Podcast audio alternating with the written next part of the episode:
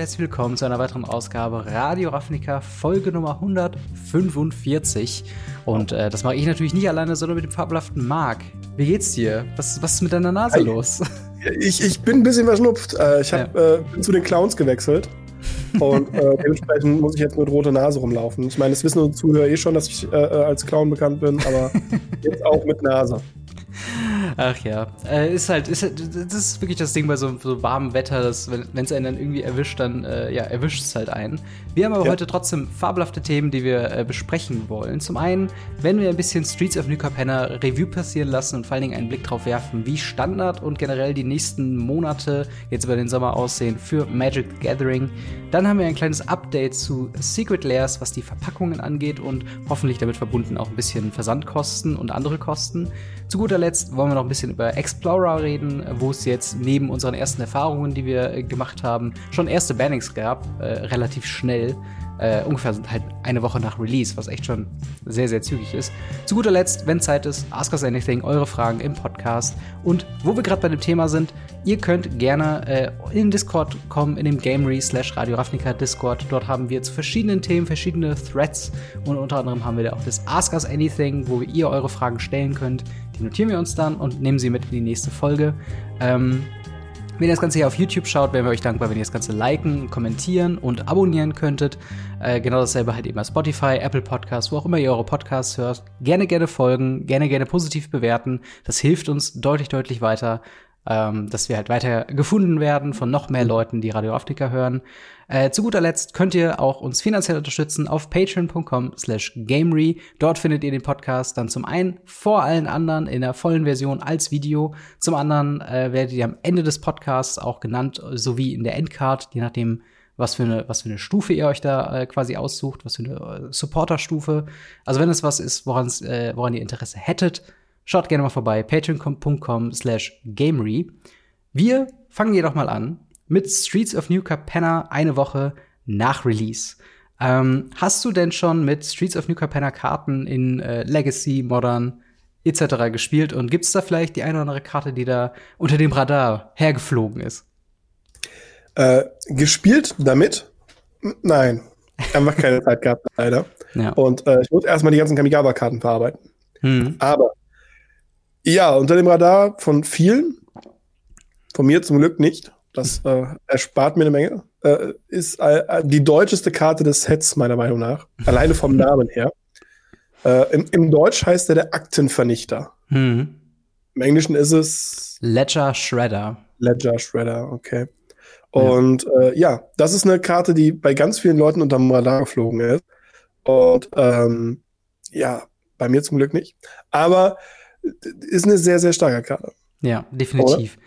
Also ich habe ich hab schon teilweise Beschreibungen von der Karte gehört. Das ist der blaue Tamagolf. Er ist der Enabler in einem Greasefang-Combo-Deck. Äh, er ist wirklich, also für alle Leute, die die Karte nicht kennen, ein 2-Mana 1-3 Creature Bird Advisor mit Flying und im Text, whenever a player casts their second spell each turn, Ledger Shredder connives, was heißt, Du ziehst eine Karte, du wirfst eine Karte ab. Für jede Nicht-Landkarte, die so abgeworfen wurde, bekommt er plus eins plus eins. Und äh, ne, wie, wie man schon sagt, gerade in älteren Formaten, ich würde sagen, so Pioneer steigend, fangen die Leute halt an, ab spätestens Turn 3 äh, Spells zu slingen. Ne? Äh, wir haben in, mhm. in Modern haben wir auch Free Spells zum einen, äh, sowas auch wie, wie eine Mishras Bauble, die dann einfach mal gecastet werden kann ohne weiteres. Und jedes Mal wenn eben ein zweiter Spell äh, ja passiert, wird diese Karte größer, man lootet, man äh, füllt sein Graveyard, was in diesen Formaten so relevant ist.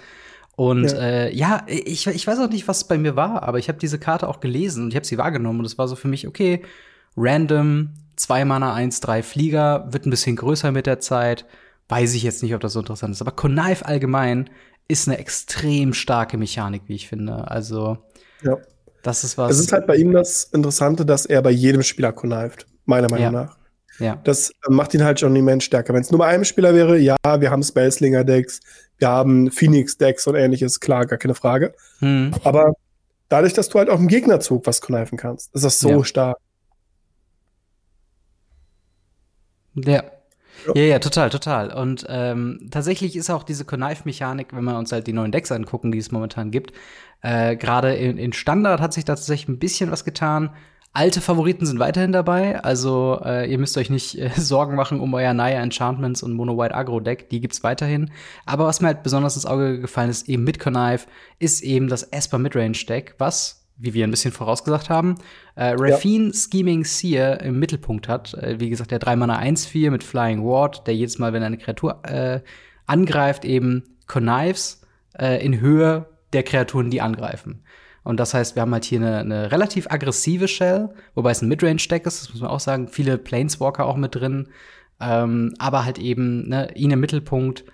Und dieses Connive ne, macht deine Kreaturen über einen längeren Spiel halt eben größer. Ist halt eben auch eine sehr, ja, sehr, sehr starke Mechanik. Und ist auch die einzige Key-Mechanik, die es so in die, in die Top-Listen der letzten sieben Tage irgendwie geschafft hat. Ähm, der, der Rest der Decks, also ich meine, noch ein paar neue Decks, die es halt noch gibt, ja. ist halt Raktos äh, Artifacts, so ein bisschen Sacrifice-Geschichten mit Unicult Anvil, mit dem Experimental Synthesizer. Yes. Das ist so einer der neuen Decks. Wir haben Mono Green Agro, was jetzt nicht wirklich neu neu ist, aber jetzt zumindest wieder ein bisschen mehr in den, in den Fokus gerückt ist, zumindest meiner Beobachtung nach. Ähm, aber es fällt halt auch ein bisschen auf, Naya Enchantments, Mono White Aggro. Die meisten dieser Decks sind zu einem sehr, sehr hohen Teil aus alten Standardkarten. Wie würdest du sagen, ist so der allgemeine Impact von Streets of New Capenna? Ist es so ein Must-Have Throne, äh, Throne of Eldraine Set, wo jeder mal drauf gucken muss? Oder ist das sowas mehr so Strixhaven, ganz nett, wenn man es mitnimmt, aber eigentlich nicht so relevant?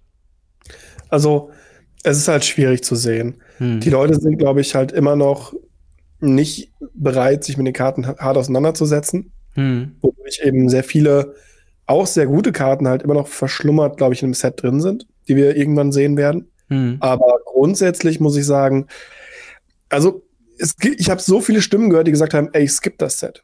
Hm, Einfach total. weil äh, Kamigawa ist noch nicht lange her. Nächsten ja. Monat haben wir Commander, äh, Legends, Baldur's Gate. Hm. Ähm, inklusive Events dafür und was nicht alles. Ja. Und das ist halt nur so ein, so ein random Set, was sich anfühlt wie Korea, weil das Ding hat Triome, zwei, drei coole Karten und dann ist halt Ende. Ja, ich würde auch definitiv sagen, dass ähm, ich, ich glaube, der Grund, warum das Set vielleicht bei vielen unter dem Radar fliegt, liegt nicht unbedingt an der Stärke des Sets, sondern wirklich an dieser Frequenz. Ähm, ja. Wie du schon sagst, gerade in den Kommentaren bei uns auch in den Videos haben wir ja auch wieder gesehen, äh, oder ich habe mal eine Umfrage gemacht, wie steht ihr zu äh, Streets of New und die meisten waren so, eh, ist, ist ganz nett. Hier und da gibt es ein paar Karten, die ich mir holen werde, aber im großen Stile wird das jetzt äh, kein Set sein, wo ich jetzt mir eine Booster-Box nach der anderen irgendwie aufreiße. Ähm, und, und ja, ich, ich habe da halt wirklich das Gefühl, dass halt gerade auch deswegen so eine Karte wie halt Ledger Shredder eben unter den Radar geflogen mhm. ist, weil viele Leute so ein bisschen noch müde waren vom ja, jetzt haben wir da eine Preview-Season, dann gab's wieder Cross-Previews mit halt eben dem Commander Legends-Ding oh, so.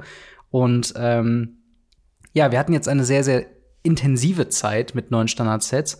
Jedoch kommt jetzt auch, wenn man, wenn man sich nur auf Standard fokussiert, extrem lange nichts. Ich glaube, das nächste Set, ja. Dominaria Unite, kommt erst im September, was halt äh, echt sich, sich sehr, sehr lange anhört, bis sich dann in Standard was tut. Ich meine, klar, gerade mit Blick auf Standard, wir haben jetzt ein sogenanntes volles Standard-Set. Also wir haben jetzt das nächste Set wird wieder Rotation bringen. Das heißt, jetzt haben wir die maximale Anzahl an Sets in einem Standard.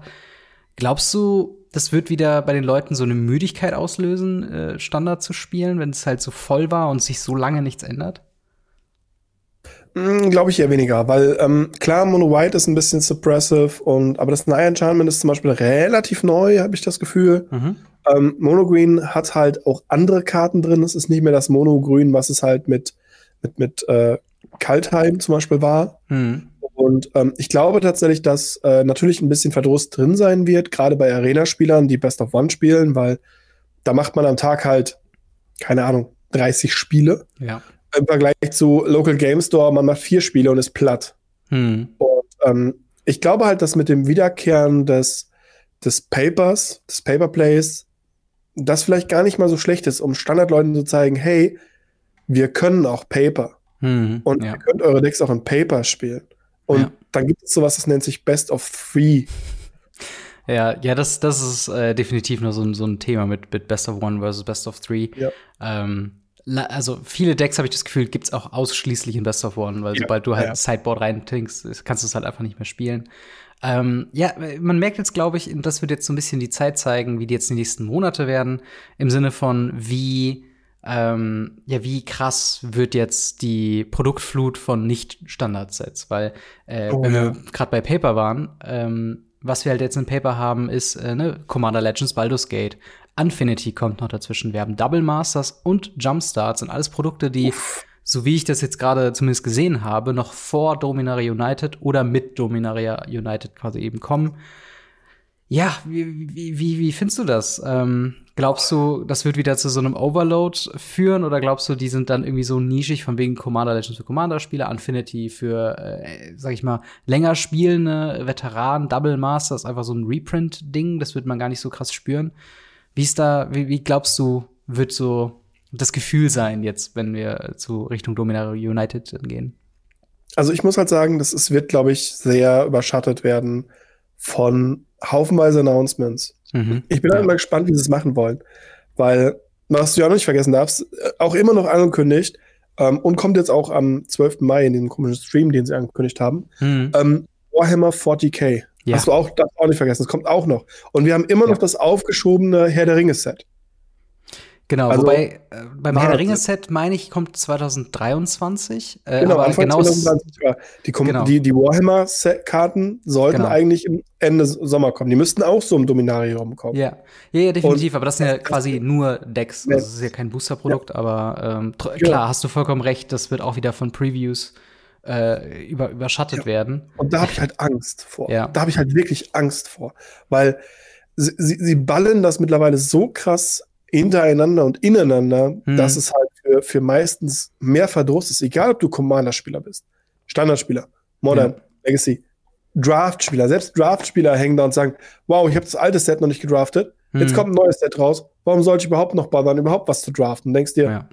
ja. wenn selbst die Leute, die null Effort reinsetzen müssten, mhm. es sei denn, man ist professioneller Drafter, da muss man extrem viel Effort reinsetzen, mhm. aber wenn selbst die Leute nicht mehr hinterherkommen, äh, sorry, dann ist irgendwas falsch. Und das sagen wir die ganze Zeit schon. Ja. Ich muss dabei aber sagen, es ist halt, ich kenne auch andere Stimmen von Commander-Spielern, sagen, boah, das ist einfach der Hammer. Ja. Jeden Monat neue Decks, immer wieder an Decks tinkern, überall neue Zeichen. Das ist die beste Zeit, die ich je hatte.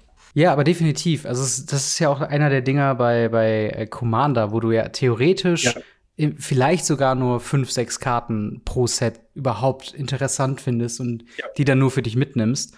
Ähm, aber ja, als jemanden, auch jetzt aus unserer Sicht, dass wir halt eben mit diesem Podcast versuchen, immer up to date zu bleiben und ich das Gefühl hatte, das war vor ein paar Jahren schon echt nicht so anstrengend wie aktuell, einfach auch den Überblick zu bewahren.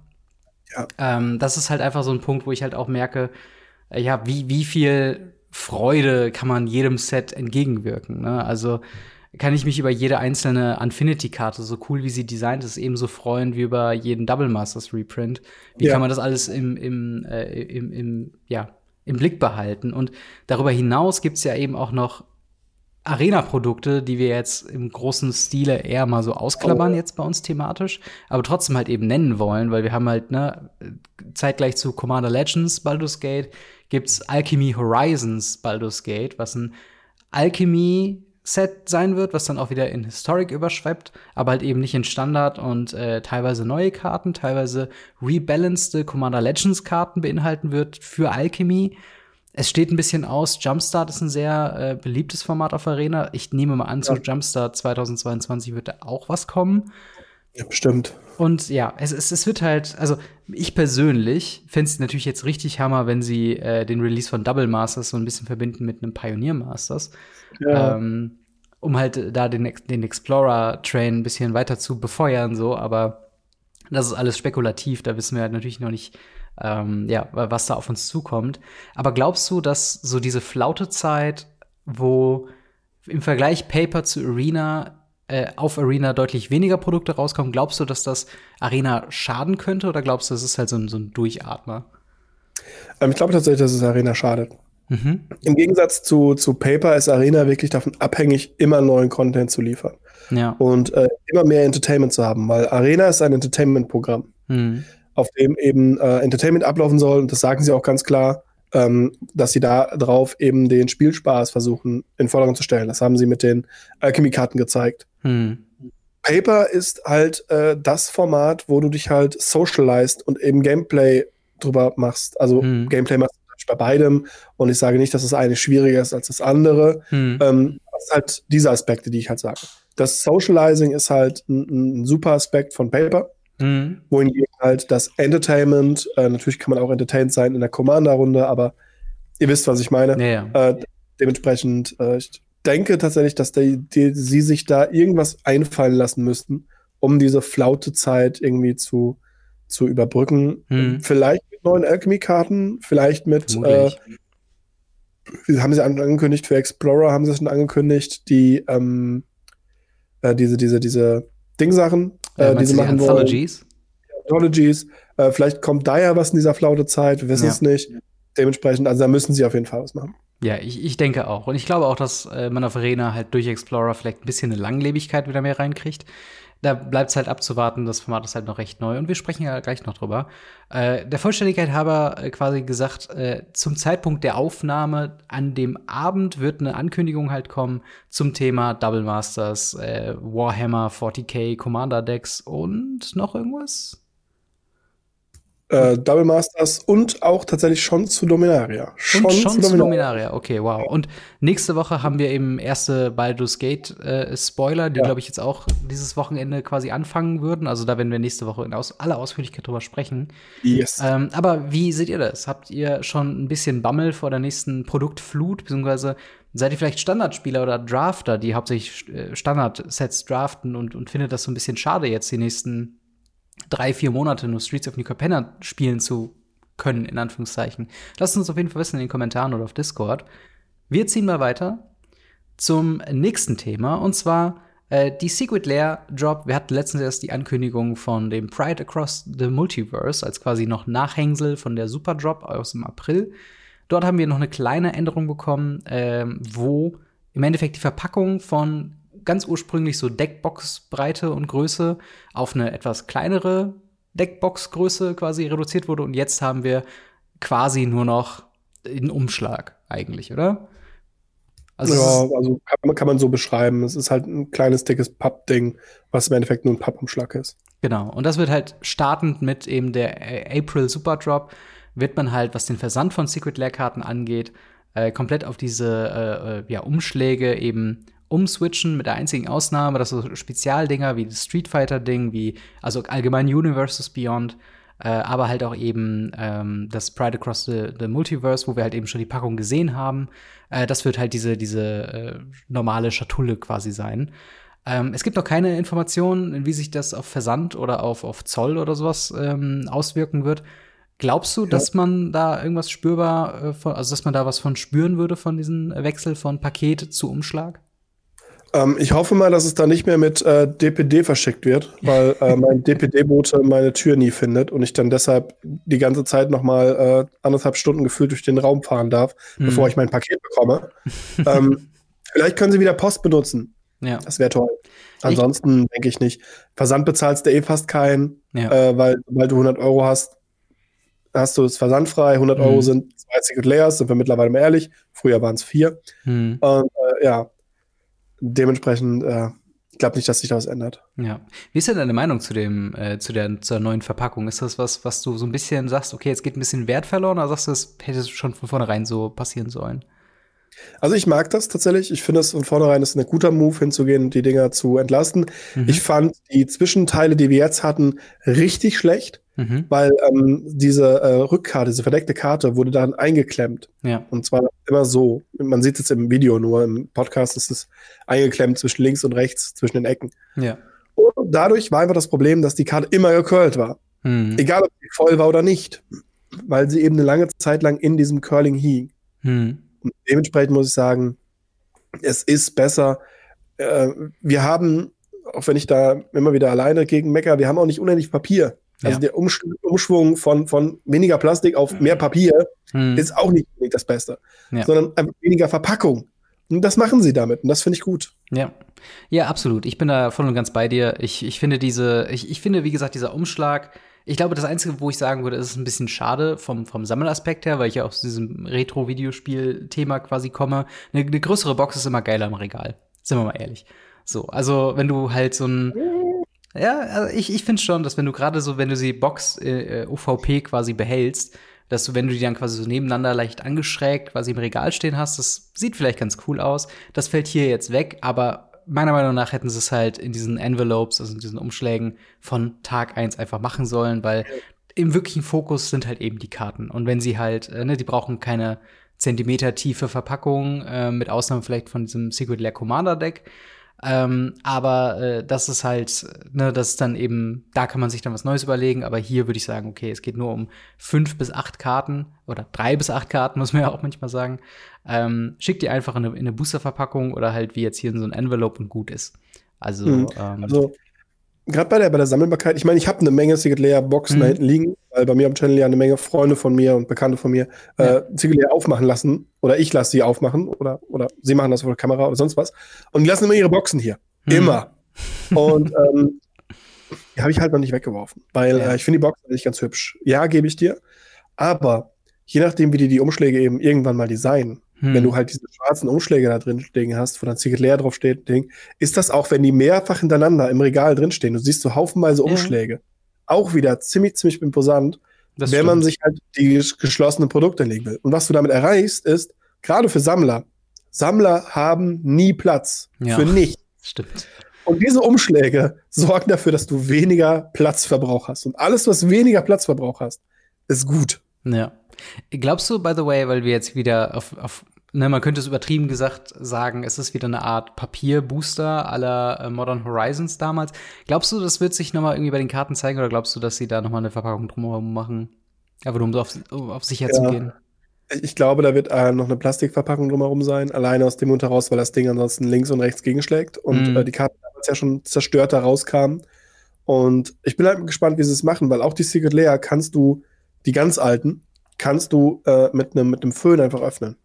Hm. Immer noch. Und ja. die Karten rausnehmen, wieder verschließen und gib ihm. Weil da ist ja nur dieser weiße Karton drumherum, der hm. nur an zwei Klebepunkten hängt. Und da gab es schon eine Menge Shady, Shady-Kram mit. Und äh, das wird hiermit bestimmt auch betrieben. Ja. Und dementsprechend passt da bitte auf. Ja, definitiv. Aber äh, ja, lasst uns auf jeden Fall wissen, was ihr zur Secret Layer Neuverpackung denkt. Yes. Ähm, ist das was, was, also ist die Verpackung überhaupt wichtig für euch? Fangen wir mal damit an. Äh, und ja, wie, wie findet ihr jetzt den Schritt zu hoffentlich weniger Versand äh, und gleichzeitig ein bisschen was für die Umwelt zu tun und weniger Müll zu verursachen? Äh, gerne in die Kommentare oder ins Discord. Äh, wir gehen mal weiter zum Thema Explorer. Äh, Explorer, das neue Magic the Gathering äh, Arena Format, was eine Version von Pioneer ist, allerdings nur mit den Karten, die auf dem Klienten sind, wurde letzte Woche gelauncht, eben mit dem Release von Streets of New Capenna. Und ähm, ja, erstmal die Frage an dich: Hast du schon was davon sehen können? Hast du es spielen können? Äh, wie ist deine Erfahrung da bisher? Also ich habe ein bisschen gespielt, nicht so viel krass viel. Äh, ich habe ein bisschen mein Cycle Deck gespielt, weil ich es wieder spielen kann. Mhm. Ähm, ansonsten habe ich halt nicht so viele Explorer-Decks und Karten, weil ich nicht so viele. Mein Kartenpool ist sehr beschränkt auf Arena. Ja. Aber ja, also ich finde Explorer bisher sehr funny, weil halt verschiedenste Sachen drin vorkommen und mhm. doch äh, sehr unterschiedliche Decks vorkommen, was ich sehr angenehm finde im ja. Vergleich zu anderen Formaten. und äh, ja, dementsprechend muss ich sagen, Explorer ist ein, ist ein guter Hin Hinweg und ja, es ist das, was Historic schon hätte sein müssen, schon vor ja. Jahren. Ja, ja, ja, auf jeden Fall. Also ich, ich muss auch sagen, wie, wie verrückt auch diese Sache ist, dass sie halt dieses Pioneer Masters vor anderthalb bis zwei Jahren schon auf der, auf der Liste hatten, dann komplett gedacht haben, wir brauchen gar nicht Pioneer, nur um halt jetzt so zwei Jahre später und alle sich über sämtliche Aspekte von Arena schon aufgeregt haben, dass sie jetzt sagen, na gut, dann gehen wir doch jetzt wieder den Pionierweg. Und hätten sie damals schon die, die Kraft in halt Remastered Sets gesteckt, anstatt halt in Alchemy und Historic äh, oder, oder Digital-Only Sachen, ähm, yes. sähe es ganz anders aus und wir hätten jetzt wahrscheinlich schon mehr in Richtung 80% Pioneer als die, ich würde fast sagen, 50 bis maximal 60% Pioneer, was wir aktuell haben. Ja. Ähm, aber, ist, aber es, ja, ist, genau. es so, ist es so? Haben wir, haben wir, haben wir die Announcement vom letzten Mal noch so? Ist es noch so, dass es Pioneer ist? Auch wenn jetzt Karten so. gebannt sind, die nicht im Pioneer gebannt sind? Genau, damit kommst du quasi schon zur, äh, zur News, warum wir das jetzt hier aktuell noch ja. aufgreifen. Wir haben nämlich schon mal ersten Bans äh, mit einer neuen Ban and Restricted Announcement vom 11. Mai, wo gesagt wurde, in Explorer ist Vinota Joiner of Forces und Tibalt's Trickery gebannt ab dem 12. Mai. Ähm, und die beiden Decks sie waren problematisch. Ähm, also ja. Tibalt's Trickery ist äh, wie meiner Meinung nach ein reines Best of One Arena Ding. Niemand spielt es in Pioneer, niemand spielt es irgendwo anders außerhalb von Arena. Und es ist wirklich, wirklich nervig. Leute, hört bitte auf, Tibalt's Trickery zu spielen. Ja. Es ist nicht cool. Ähm, jedenfalls. Ich jetzt damit aufzuhören, also. Ja, gut, jetzt, jetzt müsst ihr damit aufhören. Aber ich meine, das ist halt so das Ding. Niemand würde sich halt in, in, in Paper hinstellen und sagen, ey, ich baue jetzt ein Tibalt's Trickery Combo Deck und äh, spiele halt 30 Matches, wovon ich irgendwie dann ne, irgendwie die Hälfte oder noch weniger eben von gewinne und kann mehr Matches spielen, weil dann ja. FNM spielt ja nur drei bis vier Runden. So, deswegen lohnt sich das nicht. Ähm, dementsprechend ist das fast schon, dieser Bann sorgt eigentlich fast schon mehr dafür, dass sich Explorer wieder wie äh, Pioneer anfühlt, weil du halt weniger diese Non-Games hast, wo der Gegner einfach tippt als Trickery Combo und du bist halt tot oder halt eben nicht. Und dann, wenn es halt nicht geklappt hat, dann conceden die halt einfach und dann hast du halt auch kein Match gehabt, weißt du, was ich meine? Und es ist halt so, jetzt hast du wieder richtige Matches von, von äh, Explorer. Und Venota, das ist ein interessanter Fall. Darüber können wir gerne diskutieren. Sie haben auch eine, in der Band-Announcement so ein bisschen äh, halt argumentiert, weil Venota Joiner of Forces ist halt ein bekanntes Powerhouse. Ähm, es ist einer der, der aggressivsten Combo, beziehungsweise äh, ne, durch Vinota halt hast du diesen einzigartigen zweiten Atem, würde ich mal sagen, dass sobald du eine Vinota halt eben droppst, du drei, noch zwei bis drei Kreaturen noch extra aufs Feld kriegst. Und äh, es ist in Pioneer nicht so das Problem, weil äh, du halt in Pioneer eben diese, die anderen Combo-Decks hast, wie Lotus Field, Du hast ganz andere, quasi lineare Decks, die da halt eben funktionieren. Und ja. dagegen ist Venota nicht so gut. Und deswegen ist Venota zwar immer noch sehr, sehr stark in Pioneer, jedoch sind andere Decks gleich stark und dann, dann teilen sie sich den Kuchen untereinander auf und Sideboard-Slots müssen sich halt für andere Sachen irgendwie geben. Ähm, aber, aber was ist dein, dein Gedanke zum, zum Venota-Bann als, als starker Kontrast zu, zu Pioneer? Ja, also ich muss sagen, ich glaube, es ist wirklich ein Punkt, dass Vinota zwar eine coole Karte ist mhm. und viel richtig macht, meiner Meinung nach, und immensen Spaß macht, aber diesen, diesen Zwist zu gehen und sagen, wir machen hier ein Format, das ist wie Pioneer Light mhm. und es hat die Bandliste von Pioneer mhm. und nicht mal eine Woche später das halt so hinzusetzen, ich, ich würde mir wünschen, dass sie ähm, eben Vinota dann auch einfach mal aus Pioneer rausnehmen. Ja. Dass sie die Playlist einfach gleich halten. Natürlich würden dann einige Menschen sagen, äh, voll doof, bla bla bla bla bla. Aber was sie ja machen könnten, ist, wenn sie an einen Punkt gekommen sind, an dem Lotus Field ins Format kommt, zum Beispiel, mhm. warum dann nicht wieder entbannen? Ja. Die Ballot List ist eine, eine, eine lebende Sache. Ähm, da habe ich einen riesen Blackie Talk zugemacht, mhm. äh, dass man viel aggressiver bannen kann, wenn man viel konsequenter auch mal entbannt und testet, ob eine Karte jetzt wieder gut ist oder vielleicht im Format sogar hilft. Hm. Muss jede Karte Pioneer noch gebannt sein? Ja. Muss andere Karten, können die gebannt werden? Was passiert da mit dem Format? Oh, das ist doof. Oh, machen wir rückgängig. Warum hm. nicht? Und ähm, ich glaube, das wäre der Weg gewesen, den ich mir lieber gewünscht hätte. Ja. So muss ich sagen, ich finde es für, für äh, Explorer den Bann okay und gut. Mhm. Ich finde es halt schade, dass es halt da nicht irgendwie auch auf Pioneer tröpfelt. Irgendwie. Ja. Also, ja, es wäre auf jeden Fall mal interessant gewesen, äh, Venota halt wirklich ein Pioneer zu bannen. Ich habe gerade mal gecheckt, laut den, den Metadaten von, von playingpioneer.com ist halt das äh, in Tiers quasi aufgeteilt das einzige S-Tier, also so ein bisschen halt das, das nicht Format Warping, aber man sollte wirklich schon darauf vorbereitet sein, wie man eben mit einer Naya, äh, Naya äh, mit einer Venota eben umgeht. Ähm, und, und das ist auf jeden Fall schon so ein Status, den, den hat er erst, hat dieses Dick nicht seit gestern so. Ähm, ja, ja. Und das ist halt eben das Ding, wo ich dir auf jeden Fall zustimmen würde. Man, man hätte es mal probieren können, das direkt auch in Pioneer bannen zu können und dann die, die, ähm, die Bannlisten gleich zu halten. Jedoch, ja. was sie halt, sie sind quasi den anderen Weg dahingehend gegangen und haben gesagt, hey, wir evaluieren die Situation mit Venota zum Release von Dominaria United im Herbst eben nochmal neu und gucken dann mal, ob wir bis zu dem Zeitpunkt, vielleicht haben wir ein paar Anthologies bekommen, wo wir das Lotus Field Package bekommen haben oder das Spirits Package oder ähm, das, das äh, Mono Green Khan Combo Planeswalker Deck äh, yes. irgendwie mit dazu genommen werden. Also es gibt ja so viele äh, Competing Decks mit Venota in Pioneer selbst, wo das halt eben dort eben kein Problem ist. Und sie sagen hier halt ganz offensichtlich so, okay, wir wollen das nochmal re-evaluieren. Jetzt reden wir halt immer noch über Wizards of the Coast. Und sie haben ja auch gesagt, dass sie Alchemy ständig und, und äh, unerwartet und sehr häufig rebalancen würden. Und das haben sie ja auch nicht so in der Konsequenz irgendwie durchgezogen. Genau wie Suspensions, genau wie ne, all, diesen, all diesen Quatsch, über den wir schon geredet haben. Ähm, und ich muss sagen, ich, ich finde es fast schon schön, dass sie halt eben gesagt haben, okay, wir probieren jetzt gar nicht mit Tibalt's Trickery oder Venota, bis wir volles Pionier haben, die zu suspenden, sondern wirklich zu sagen, nein, die sind gebannt, ihr kriegt eure Wildcards wieder und wenn wir es entbannen, habt ihr sie halt eben in der Collection ja. und gut ist. Ähm, oder, oder glaubst du, theoretisch wäre Suspension nochmal auf dem Tisch gewesen, wenn man halt eben diesen Approach hat, okay, wir wollen jetzt in den nächsten Jahr, anderthalb Jahren Pioneer draufkriegen? Ich finde Suspension einfach nicht gut. Ja. Suspension ist einfach nur eine Banned-List, für die du erstmal nichts bekommst. Mhm.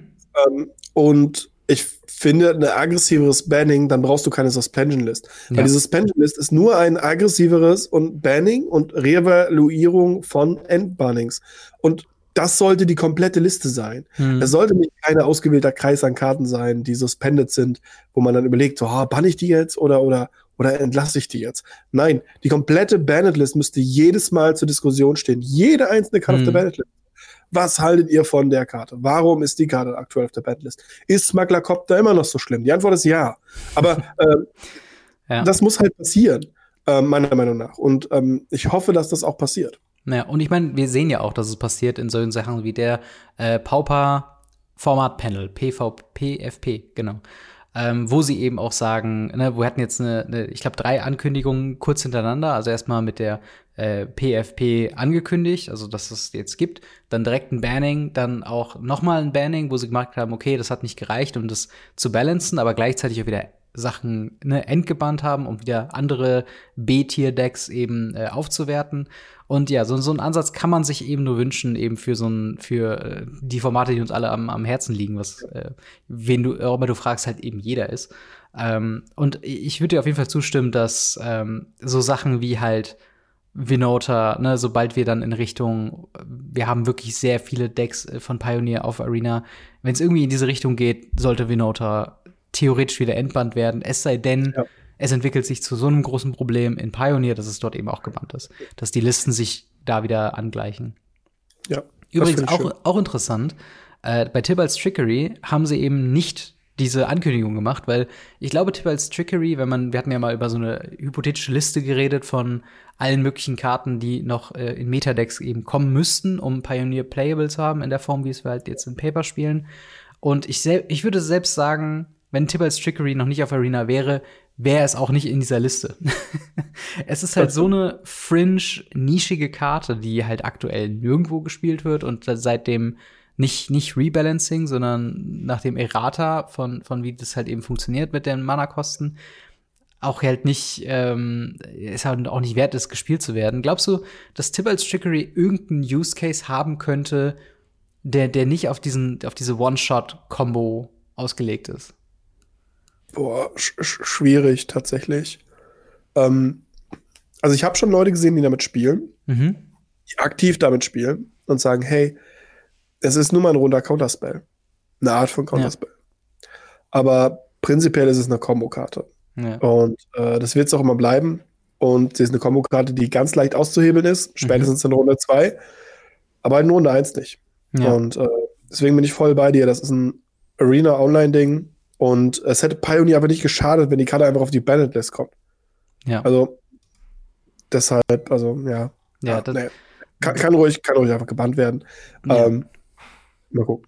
Ja, definitiv. Ich meine, sobald Tibalt's Trickery irgendwo in den Hauptdecks auftaucht, stimmt, glaube ich, grundsätzlich irgendwas mit dem Format nicht. so. ja. Entweder ja. mit dem Format oder mit der Art und Weise, wie man spielt, was jetzt nicht unbedingt heißen muss, dass Best of One grundlegend schlecht ist, aber es ist, glaube ich, nicht die Art und Weise, wie äh, Magic the Gathering Entwickler denken, wenn sie das Spiel spielen. Sie denken halt schon mit äh, ne, Countern von manchen Strategien und so weiter. Und wenn du halt eben nur ein, eine Möglichkeit hast, eben äh, darauf zu reagieren und kannst nicht sideboarden, dann äh, hast du eben ein Problem. Und dann taucht halt eben Tibber's Trickery da auf. Ähm, aber ja, wie, wie ist da eure Meinung zu dem Thema Bannings in Explorer? Habt ihr Explorer schon gespielt? Freut ihr euch, dass Explorer jetzt äh, auf Arena da ist und äh, findet ihr das grundsätzlich gelungen, wie es umgesetzt wurde? Lasst es uns gerne wissen in den Kommentaren, äh, beziehungsweise in, in dem Discord. Und apropos Discord, ich würde sagen, wir schauen mal noch mal ins Ask Us Anything, äh, eure Fragen, unsere Antworten zu Themen, die euch interessieren. Äh, wenn ihr da äh, welche habt, die äh, ihr an uns loswerden wollt, dann schreibt uns gerne eben in den Ask Us Anything Thread.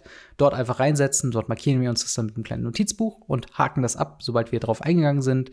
Ähm, und ich würde sagen, wir stürzen uns jetzt mal auf einen Fragenkatalog von Pablor, der das Ganze schon ein bisschen von einer Weile hingeschickt haben. Und es hat nie so hundertprozentig gepasst, aber ich glaube, wir können es wir mal einschieben, oder? Ich, ich denke, ich denke auf jeden Fall. Alles klar. Dann äh, die erste Frage von seinen vielen, vielen Fragen ist: äh, Habt ihr früher auch Zeitschriften wie Cartefact oder Nautilus gelesen? Das war vor meiner Klar. Zeit? Klar, easy. Cartefact auf jeden Fall. Ähm, ich finde die Cartefact fand ich großartig. Das war eine Zeitschrift, die sich nur mit Kartenspielen beschäftigt hat. Alle mhm. möglichen Karten. Hauptsächlich Magic, aber eigentlich jeglichen. Und da waren immer so, so Gratiskarten bei. Das erinnere ich mich noch dran. Auch, auch Magic-Karten dann oder? oder? Sammelkarten. Alles mögliche. Auch Magic-Karten. Da gab es zu äh, dem allerersten Ravnica gab es die rot-schwarze Ratte, die, wenn du Hellband warst, plus 1 mhm. plus 0 und regeneriert bekommen hat. Hm. Und dazu gab es eine Blue Moon-Karte. Und dabei habe ich festgestellt, dass Blue Moon das äh, freundlichste Kartenspiel der Welt ist. weil auf dieser Karte stand drauf, sie dürfen jetzt, wenn sie, wenn sie möchten, drei Karten ziehen. Man gesehen, kann sie dazu zwingen, drei Karten zu ziehen. Möchte. Ja. Genau. Und ähm, Genau, so Kartefakt auf jeden Fall. Dazu gab es ja noch diese Card Master. Das war ja dann eher so der Yu-Gi-Oh!-Style. Die kenne ich ähm, auch noch tatsächlich, ja. ja. Und äh, ja, Nautilus war ja eher so ein bisschen so ein Mischmasch an Nerd-Kram. Mhm. Dementsprechend war ich da halt leider raus. Äh, da war ich zu dem Zeitpunkt nur Kartenspieler. Ja. Ja, verrückt, so eine Zeit, wo man halt eben nicht äh, MTG Goldfish und, und einen Wizards-Artikel hat, sondern solche Sachen eben aus Zeitschriften ja, gelesen hat. Äh, ich weiß nicht, ob ich mich. Also es wäre, glaube ich, einfacher für uns, für den Podcast, wenn wir einfach sagen können, hey, hast du die aktuelle Nautilus gelesen? Wir reden über, ja. über Seite 5, 6 und äh, 15. Äh, das wäre ziemlich cool, aber ähm, äh, ich weiß nicht, ob das in der schnellen Welt mit den ganzen Releases irgendwie. Äh, das Wichtige ist. in diesen Zeitschriften war ja, dass dort eine Preisliste drin war. Oh, und ja, man damit krass. herausfinden konnte, wie wertvoll seine eigenen Karten waren. das ist zu Zeiten von, von Card Market, wo das gefühlt von heute auf morgen komplett schwanken kann, echt ziemlich, ja. ziemlich crazy, sich das zu überlegen. Aber also ich kenne es hauptsächlich von äh, ja, halt Computerspiel- und Videospielmagazinen von ganz früher, wo ich mich halt irgendwie jede, jeden Monat, jede Woche, je nachdem wie der Release-Schedule war, halt wirklich da im Kiosk hingestellt habe und immer mich drauf gefreut habe, dass die nächste Zeitschrift kommt und er äh, wird durchgeblättert und äh, sich angeschaut, was für tolle Releases es so gibt. Ähm, die nächste Frage von Pablo ist: Handyverbot während der Commander-Runde übertrieben oder legitim? Was, was sagst du zum Thema Handygebrauch bei Magic-Spielen? Ja, es ist ja mittlerweile gerade auf Turnieren gang und gäbe durch die Companion-App. Mhm. Äh, bei Commander würde ich es auf jeden Fall absolut untersagen. Natürlich, man braucht ein Handy in der Mitte für die Lebenspunkte, mhm. ähm, wenn man zu viert spielt. Aber es ist absolut das schlimmste Gefühl ever, wenn man eine Commander-Runde ist, jemand sitzt am Handy und in dem Moment, wo er drankommt, fragt er, was ist passiert, seitdem ich dran war? Mhm. Und du denkst dir, nein, ja. steh auf, nimm deine Karten und geh.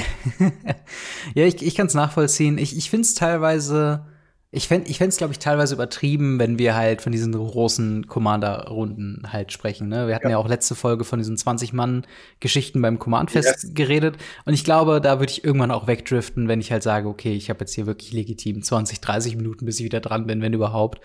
Ähm, und da, da muss ich halt irgendwann schon mal einen Blick aufs Handy werfen, einfach nur um wach zu bleiben. Ähm, aber natürlich, wenn man vier Spieler hat oder noch weniger, dann geht's ja hintereinander, zack, zack. Und äh, ich meine, wenn eine Runde zu lang geht oder äh, halt eben zu langweilig wird und man dementsprechend verleitet ist, aufs Handy zu gucken, sollte man vielleicht mal ansprechen, ob die Auswahl der Decks vielleicht etwas mehr ja. Spice gebrauchen könnte. Also ich habe schon Runden gehabt, wo wir gesagt haben, alles klar, Wir haben noch eine halbe Stunde, wir packen jetzt alle unsere Agro-Decks aus. Also ich mit, mit Feather, dann irgendwie Monorat Tor, Torbran oder so. Und halt eben wird geguckt, wer halt die anderen am, am äh, schnellsten überrollt, überrollen kann, sozusagen. Ähm, also ja, vielleicht ist das halt auch was für, für die Feedback-Runde danach. Ähm, ja. Die nächste Frage ist: Glaubt ihr, Arena wird äh, um noch weitere alte Sets erweitert? Das ist eine Frage vor der Explorer-Ankündigung. Ja, ähm, vielleicht, um das ein bisschen umzuwandeln, wann glaub, wann würdest du rechnen, bekommen wir das nächste Remaster, das äh, quasi Return to Innistrad? Bitte? In der Down-Phase. Den, den Down-Phase, die wir haben, werden jetzt schon relativ zügig. Mhm. Ich glaube, wir wollen das relativ zügig dann mal pushen und dann werden wir ein neues Masters bekommen. Es wäre schade, wenn sie das wirklich nur jeden, jeden Februar machen würden. Mhm. Äh, bei diesem Februar haben sie es ja auch nicht gemacht, dementsprechend. Ja. Und ich meine, wenn ich mich recht entsinne, war ja wirklich Amon Cat Remastered und, und Color Dash Remastered sehr schnell hintereinander, oder? Ja. Das ja, war ja auch irgendwie ja. zwei, drei Monate überhaupt nur hintereinander. Also vielleicht ja. bekommen wir jetzt Rapid Fire-mäßig äh, Shadows over Innistrad Remastered und danach halt Khans of Takir Remastered. Fände ich ehrlich gesagt schon ganz geil, mhm. ehrlich gesagt. Ähm, wie viele Magic-Karten habt ihr ungefähr? Okay, das ist auch eine interessante Frage. Kannst du es auf eine, auf eine Ziffer irgendwie runterbrechen? No chance. ähm, ich kann euch sagen, wie viele Karten ich, das habe ich aus äh, Gründen, dass ich äh, aktuell ein Special am Vorbereiten bin, mhm. äh, wie viele Karten ich aktuell ungefähr in meinem Pool habe an Decks für Decks, die ich spiele. Mhm. Das sind knapp 2800 Karten. Krass. Ähm, das ist nur mein Pool, also das ist nur das, woraus ich meine Legacy-Decks baue. Da mhm. ist Modern ausgenommen, da ist Commander ausgenommen und Pioneer, weil das sind fertige Decks, die verändere ich nicht mehr. Mhm. Es sei denn, Lorus gebannt. ähm, und ja, dann habe ich noch meine Sammlung, meine Sammlung selber, meine Reserved-List-Sammlung, die Sachen auf Card Market, ähm, die Sachen, die hier rumfliegen in irgendwelchen Kartons, die ich noch loswerden will und, und, mhm. also die ich noch äh, verschicken werde und, und, und. Also ich kann keine genauen Zahlen sagen. Ich kann sagen, ich habe aktuell ungefähr ja, diese knapp, also ein bisschen über 2000 äh, Karten, ja. die ich aktiv benutze. Ja, ja, das, das ist auf jeden Fall crazy. Also das Ding ist, ich habe ähm, ich habe mal vor vor ein paar Monaten mittlerweile meinen ganzen Bulk ausgeräumt, meinen ganzen Commons und Uncommons, die ich halt eben nicht mehr brauche und die warten momentan noch unter dieser Couch ähm, verpackt äh, in in diesen in diesen Tausender äh, rein. Ähm, so, also ich habe einer von diesen von diesen Tausender Verpackungen, die ist komplett randvoll und da habe ich noch ein größeres Paket, wo das ungefähr viermal noch reinpasst. Also allein die Sachen, die ich jetzt aussortiert habe, was wirklich draftscharf ist, ne, aus zu vielen Booster geöffnet. Ich glaube, das sind so um die 5000 Karten und die sind alle, wo ich sage, okay, die will ich nicht mehr. Ich habe genug Opts und und irgendwelche äh, Commons und Uncommons, genug Colossal Dreadmores und so weiter. Die kommen alle weg. Äh, die, die will ich halt äh, ne, entweder einen neuen Spieler oder eine neuen Spielerin spenden oder halt irgendwie woanders hingeben. Äh, und dann habe ich aber immer noch meinen mein Restbulk, der immer noch in meiner, in meiner Kiste herumfliegt, plus die Ordner, die ich auch mal äh, on, on Camera zu meinem 1000 Abonnenten-Special gezeigt habe. Das um fair zu bleiben, nicht so viel dazugekommen. Also das, was ihr da gesehen habt, ungefähr, äh, das ist so das, wo ich meine äh, ganzen Decks baue. Also sowohl Pioneer, Commander, Modern eventuell. Äh, halt alle Karten, wo ich halt sage, okay, die will ich grundsätzlich behalten. Aber das sind ja. auch schon halt drei Quattro-Ordner, die jetzt nicht bis hinten gegen gefüllt sind und halt ein Dragon Shield-Ordner. Das ist halt schon, also in Zahlen hört sich glaube ich, immer krasser an, als das, was es tatsächlich ist. Weil ich glaube, sagen wir mal, wir hätten beide in unseren Ordner 2000 Karten, sind deine 2000 Karten deutlich krasser und intensiver als meine 2000 Karten. Deswegen, ähm, ja. Man kann kurz, kurz sagen, wie viele Magic-Karten habt ihr ungefähr? Zu viele. Yes. so, die nächste Frage ist, äh, welche Edition hat euch in den letzten fünf Jahren am meisten überrascht und welche am besten gefallen? Es geht so ein bisschen in die, in die Review-Kiste, wobei fünf Jahre, das ist ja dann, also vor drei Jahren war dieses Gilden of Ravnica, dann noch mal zwei Jahre war, glaube ich, Hour of Devastation. Passt das ungefähr? Mit Dominaria of Devastation, ich glaube, bis Color Dash. Also von Color Dash bis heute. Welche, welche Sets haben uns am, am besten gefallen und wo waren wir überrascht? Also am besten gefallen Kamigawa Neon Dynasty. Äh, immer noch bis heute. Das ist mm. easy aktuell. Ja. Äh, wenn ich das rausnehmen müsste, um fair zu sein, wenn ich das rausnehmen müsste, vermutlich tatsächlich Color Dash, mhm. weil ich das Set extrem schön fand. Ich mag, mochte die ähm, Inventions Mhm. Ähm, Set war schön, ähm, das Standard nicht. Wir hatten damals Energy. Das löst bei ganz vielen Standardspielern von damals richtige Flashbacks aus. In den Augen ja, sieht man das so. Ähm, aber ich glaube so, das war das, das war ein schönes Set. Am ja. meisten überrascht, ja, nicht so viel. Also tatsächlich bin ich da, wenn, dann müsste ich sagen Throne of Eldraine, weil mich mhm. das überrascht hat, wie lange so viel schon innerhalb eines Formats bleiben konnte, mhm. ohne dass über 80 Prozent davon gebannt ist, sondern nur ja. so 50 Prozent. Ähm, ich glaube, dann müsste ich Throne nehmen. Ich, ich glaube bei mir, ähm, also äh, entweder mein, mein Lieblingsset, ja doch schon, also einer, ein, eines der Sets, die mir am, am meisten im, im Kopf geblieben sind, ist, glaube ich, War of the Spark. Ähm, das war halt einfach damals so ein, so, ein, so ein Burner. Und ich bin nicht groß in der Lore drin und habe auch tatsächlich nicht so die Interesse, da so tief einzutauchen. Aber so dieses Gefühl von, von Endgame, von, von äh, jetzt kommt alles zusammen und Magic wird danach nicht mehr so nicht mehr so sein, wie es davor war und so. So ein bisschen dieses apokalyptische Gefühl mit diesen ganzen krassen Thematiken, wo äh, Charaktere links und rechts gestorben sind, so. Ähm, das, das war schon was, das hat man einfach atmosphärisch fast schon gespürt, ja. den Impact, den dieses Set hatte. Ähm, spielerisch ist es auf jeden Fall auch herauszustellen aufgrund dieser Planeswalker-Thematik.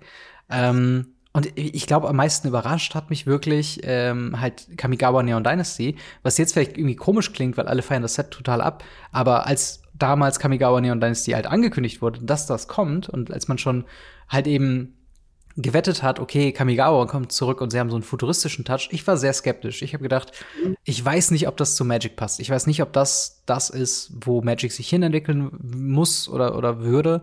Und im Endeffekt haben sie es halt genailed. Also sie haben es wirklich perfekt hinbekommen. Und äh, ich glaube, durch die Bande sind alle begeistert von Kamigawa Neon Dynasties, sei es spielerisch, sei es vom Artwork, sei es vom, vom Stil. Ähm, und das ist, glaube ich, dann meine größte Überraschung. Ähm, yes. Ja, äh, die vorletzte Frage aus diesem Fragenkatalog ist, äh, was ist für euch die schönste Magic-Karte? Also, man könnte es zweigeteilt einmal auf Artwork bezogen und einmal auf äh, spielerisches Gameplay beziehen. Artwork und damit auch gleichzeitig Name, Fallen mhm. Angel. Mhm. Legends, siebte Edition, achte Edition, äh, großartige Karten, wunderschöne Karten. Habe ich mhm. alle hier rumliegen.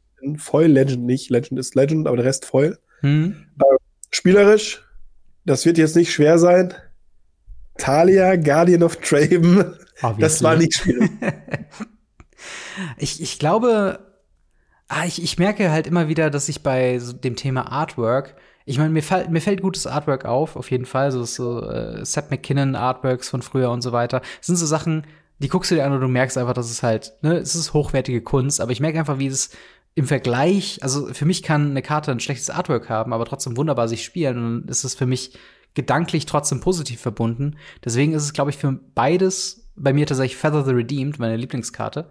Äh, wobei es natürlich spielerisch äh, ne, über jeden Zweifel haben ist, diese Mechanik von wegen, du pumpst deine Kreaturen, du fügst ja auch teilweise bewusst Schaden zu, kriegst aber den Spell dafür wieder und so weiter. Finde ich halt äh, genial in Commander Pioneer Explorer, wo auch immer man das eben spielen kann. Ähm, und das Artwork, ich merke halt immer wieder, je häufiger ich die Karte in der Hand habe, ich entdecke immer wieder neue Elemente, weil ja, ähm, ich, ich, ich habe letztens erst realisiert, dass sie gar nicht auf dem, also das ist ja eine Engelkreatur, ähm, dass sie dort gar nicht so positioniert ist, wie ich immer angenommen habe, dass sie positioniert ist, weil man es halt einfach so nicht ganz erkennt. Weißt du, was ich meine? Es war halt so, so, eine, so eine weirde Form, dass sie sich so nach vorne stürzt. Und das habe ich halt irgendwie erst letztens erkannt, dass es irgendwie ganz, ganz anders ist, wie ich es in meinem Kopf vorgeschlagen habe. Also es ist ganz, ganz weird irgendwie. Ähm, und dann die allerletzte Frage: Wo seht ihr euch in zehn Jahren? Wahrscheinlich bezogen auf den Podcast, aber auch privat. Bist du dann noch Magic-Spieler? Bist du dann noch äh, Magic-Content-Creator? Ja, hoffentlich. Hoffentlich erfolgreich. hoffentlich kann ich dann davon leben. Ähm, ja. Spaß beiseite. Ja, also ich denke, Magic ist etwas, das ich jetzt seit über die Hälfte meines Lebens, mhm. muss man einfach sagen. Ich habe mit 15 angefangen, jetzt bin ich 32 und habe damit 17 Jahre lang Magic gespielt. Mhm. Ähm, das hat sich einfach eingebrannt und äh, eingeprägt und äh, das kriege ich auch nicht mehr raus. Also ja. meine ersten Berührungen hatte ich halt mit, mit neun oder zehn mit Magic. Mhm. Danach, ich sag mal, mit 15 habe ich richtig angefangen, Magic zu spielen. Davor war das halt so ein, ich hatte ein paar Karten umliegen, ich habe so ein Deck gespielt, das war's. Aber ich habe nicht richtig Magic gespielt, da war ich noch Yugi Boy. Mhm. Ähm, Aber so 2004, 2005 ging das halt richtig los. Ja. Und das Spiel wird mich nicht loslassen, glaube ich. Also ja. selbst wenn das Spiel irgendwann absagt, ich werde es weiterhin mit Freunden spielen, ich werde Freunde finden darüber das Spiel, ich werde Local Game Stores suchen, hm. ähm, werde immer noch Leute finden. Das ist ein Spiel, das meiner Meinung nach zu oft tot gesagt wurde, als dass es wirklich tot gehen könnte. Ja. Und ähm, Content Creator weiß, ich mache mein Hobby sehr gerne, hm. ähm, wenn ich die Zeit finde, wenn ich gesund bin. Ähm, aber da sehe ich mich jetzt nicht, dass ich damit aufhöre. Ich hm. hoffe ja auch in zehn Jahren weiterhin über neue Sets mit dir reden zu können. Ja, das, das ist auch mein Wunsch. Also es ist natürlich immer so eine Frage, ne, inwieweit äh, lässt sich das mit dem äh, mit dem echten Leben, in Anführungszeichen, mit Arbeit und Co. halt über, äh, ne, über, übertragen. Ähm, aber solange es halt eben geht und solange ich mich halt in, imstande sehe, das eben zu schneiden oder irgendwie eine Lösung zu finden, das trotzdem irgendwie zu produzieren, werde ich es definitiv weitermachen. Mir macht das viel zu viel Spaß, mir macht es viel zu viel Spaß, mit euch rumzuhängen irgendwie im Discord, ähm, eure Kommentare zu lesen, eure Vorschläge zu lesen im, im Discord und all sowas. Ähm, und, und ja, ich meine, im Best Case machen wir das wirklich Vollzeit beruflich, vielleicht noch mit anderen Content Creation Geschichten. Ähm, und im Worst Case machen wir einfach das weiter, was wir beruflich jetzt sowieso schon machen und machen aber auch den Podcast weiter. Und ich meine, äh, der, der, der Weg mit Radio Ravnica ist zumindest auch, was ich analytisch sagen kann, der, der Weg geht bisher nur in eine Richtung, dass es äh, bergauf und ähm, Danke dafür. Im, der, vielen, vielen Dank. Also ohne euch wäre das wirklich nicht möglich gewesen. Auch diese ganzen äh, Meilensteine, die wir immer wieder äh, ja, treffen mit dem Podcast. Und ich hoffe, oh, ich hoffe, dass wir irgendwann halt wirklich in zehn Jahren sagen, okay, wir haben, also das, das ist nicht, also wir haben uns jetzt nicht in der Richtung entwickelt, wo wir sagen, okay, jetzt, ab da ist Radio Afrika nicht mehr cool. So, weißt du, was ich meine? Und ja, äh, ja dementsprechend äh, war das die letzte Frage vom guten äh, Pablo. Ich bin froh, dass wir diesmal dazu gekommen sind. Äh, aber wir sind auch am Ende von dieser Woche von dem Podcast Radio Ravnica angekommen. Äh, an dieser Stelle ein persönlicher und äh, besonderer Dank gebührt unseren Patreon-Gold-Unterstützer, namentlich da General Götterspeise, Buster Madison, EasyReader24, Jan, Jan-Erik und Farir. Vielen, vielen Dank für euren monatlichen Support. Wenn ihr an dieser Stelle auch genannt werden wollt, guckt mal gerne vorbei bei patreon.com slash gamery und äh, unterstützt den Podcaster finanziell. Wenn ihr könnt, wenn ihr wollt, schaut gerne mal vorbei. Äh, auch vielen Dank wieder an dich, Marc. Ich hoffe, nächste Woche geht es dir wieder besser. Auf jeden Fall, immer wieder gerne. Und dann hören wir bzw. sehen wir uns nächste Woche wieder. Haut rein, bis dann. Ciao. Ciao, ciao.